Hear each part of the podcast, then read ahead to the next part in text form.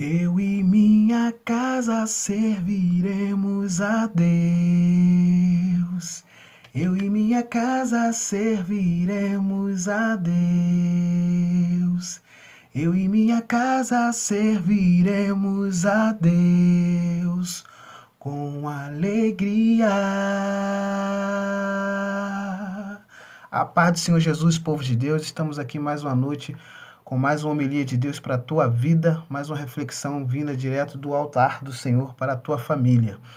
Esse mês de maio nós comemoramos o mês da família wesleyana, o mês da família no altar do Senhor, e eu quero parabenizar todas as famílias que compõem a nossa denominação, a nossa igreja, você pai, você mãe, você filho, você neto, você avô, que faz parte dessa família wesleyana, e nós estamos aqui para lhe parabenizar pelo mês da família wesleyana, mês da família no altar do Senhor.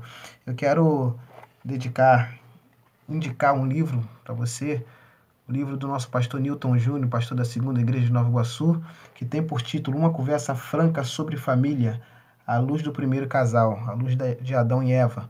Um livro muito bom, já fiz menção da leitura desse livro, né? E indico a você, pai, mãe, a você, família, que queira estar adquirindo, lendo, procure o nosso pastor Newton Júnior, segunda igreja de Nova Iguaçu, bom material. A nossa homilia de hoje se encontra no livro de Josué, Josué 24, versículo 15. E eu quero deixar só o finalzinho desse versículo para você, a parte final desse versículo que diz: Eu e minha casa serviremos ao Senhor, né?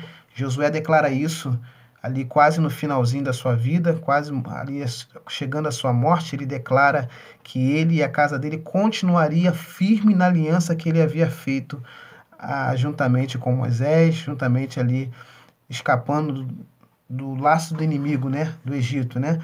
Então, Josué aqui está reafirmando a sua aliança, reafirmando, dizendo que ele e a casa dele serviriam ao Senhor. Sabemos um pouco da história de Josué, né, que aprendeu ali aos pés de Moisés, aprendeu ali com, com o libertador do povo. Moisés foi o grande libertador daquele povo que estava em, ali no cativeiro, ali no Egito, né? Mas nós sabemos e conhecemos um pouco da história, da trajetória do povo de Israel ao ser liberto por Moisés. Moisés, após estar em cativeiro, né, o povo perde um pouco da sua raiz, o povo perde um pouco da sua da sua da, do seu foco, né, de que era entrar na terra prometida e começa a adorar outros deuses, começa a servir a outros deuses.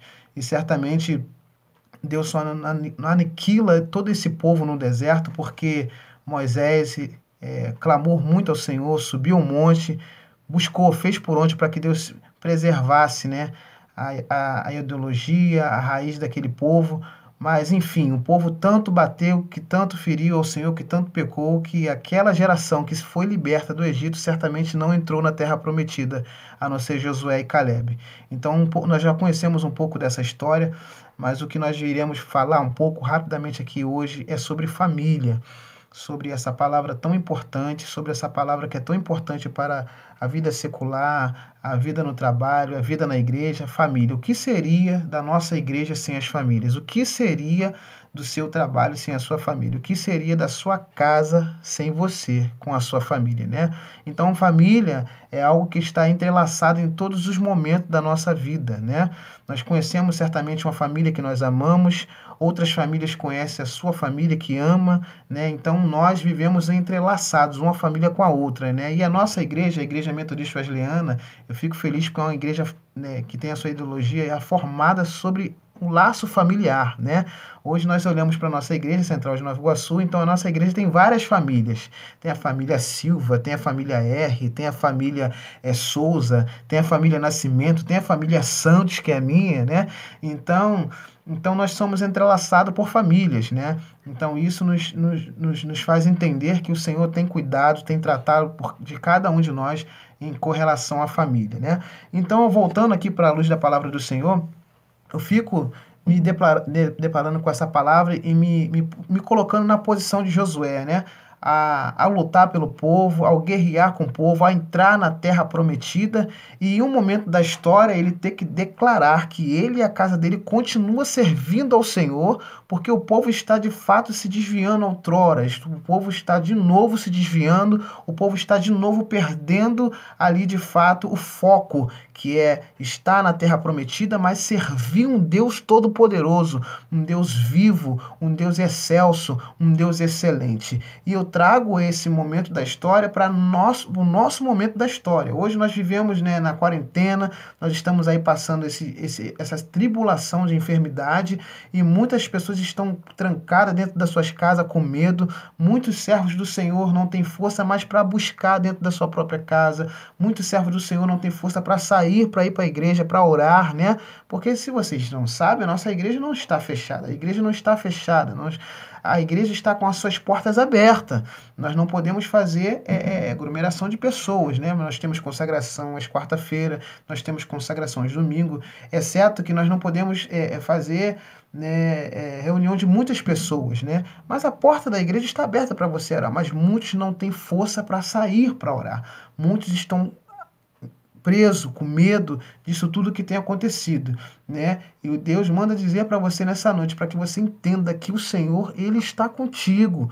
Ele está contigo na sua casa, ele está contigo quando você sai na rua para ir no mercado, ele está contigo quando você sai para até mesmo para ir na igreja orar. O Senhor está contigo, ele zela pela tua casa, ele zela pela tua família.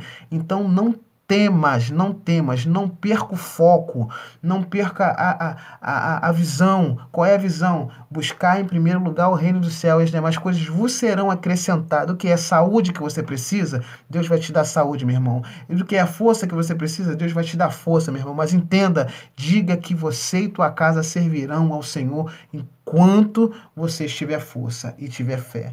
Então pega essa visão, fique com essa homilia, entenda, declare que você que sua casa, que vocês servem ao Senhor. Então vamos continuar declarando que a nossa família, a nossa casa pertence ao Senhor, sem se importar com as circunstâncias, sem se importar com o dia mal. Certamente as adversidades vão continuar, certamente o dia mal vai continuar, mas entenda, o nosso Deus ele também continuará cuidando de cada um de nós, cuidando da nossa família família, cuidando do nosso trabalho, cuidando do nosso dia a dia, porque Ele é Deus e Ele caminha conosco lado a lado. Não perca a visão. Não deixe que os seus fiquem sem entrar na terra prometida por causa do teu fracasso. Não deixe que os seus não herdem a vida eterna porque você parou de buscar. Busque até o final. Seja valente em nome de Jesus.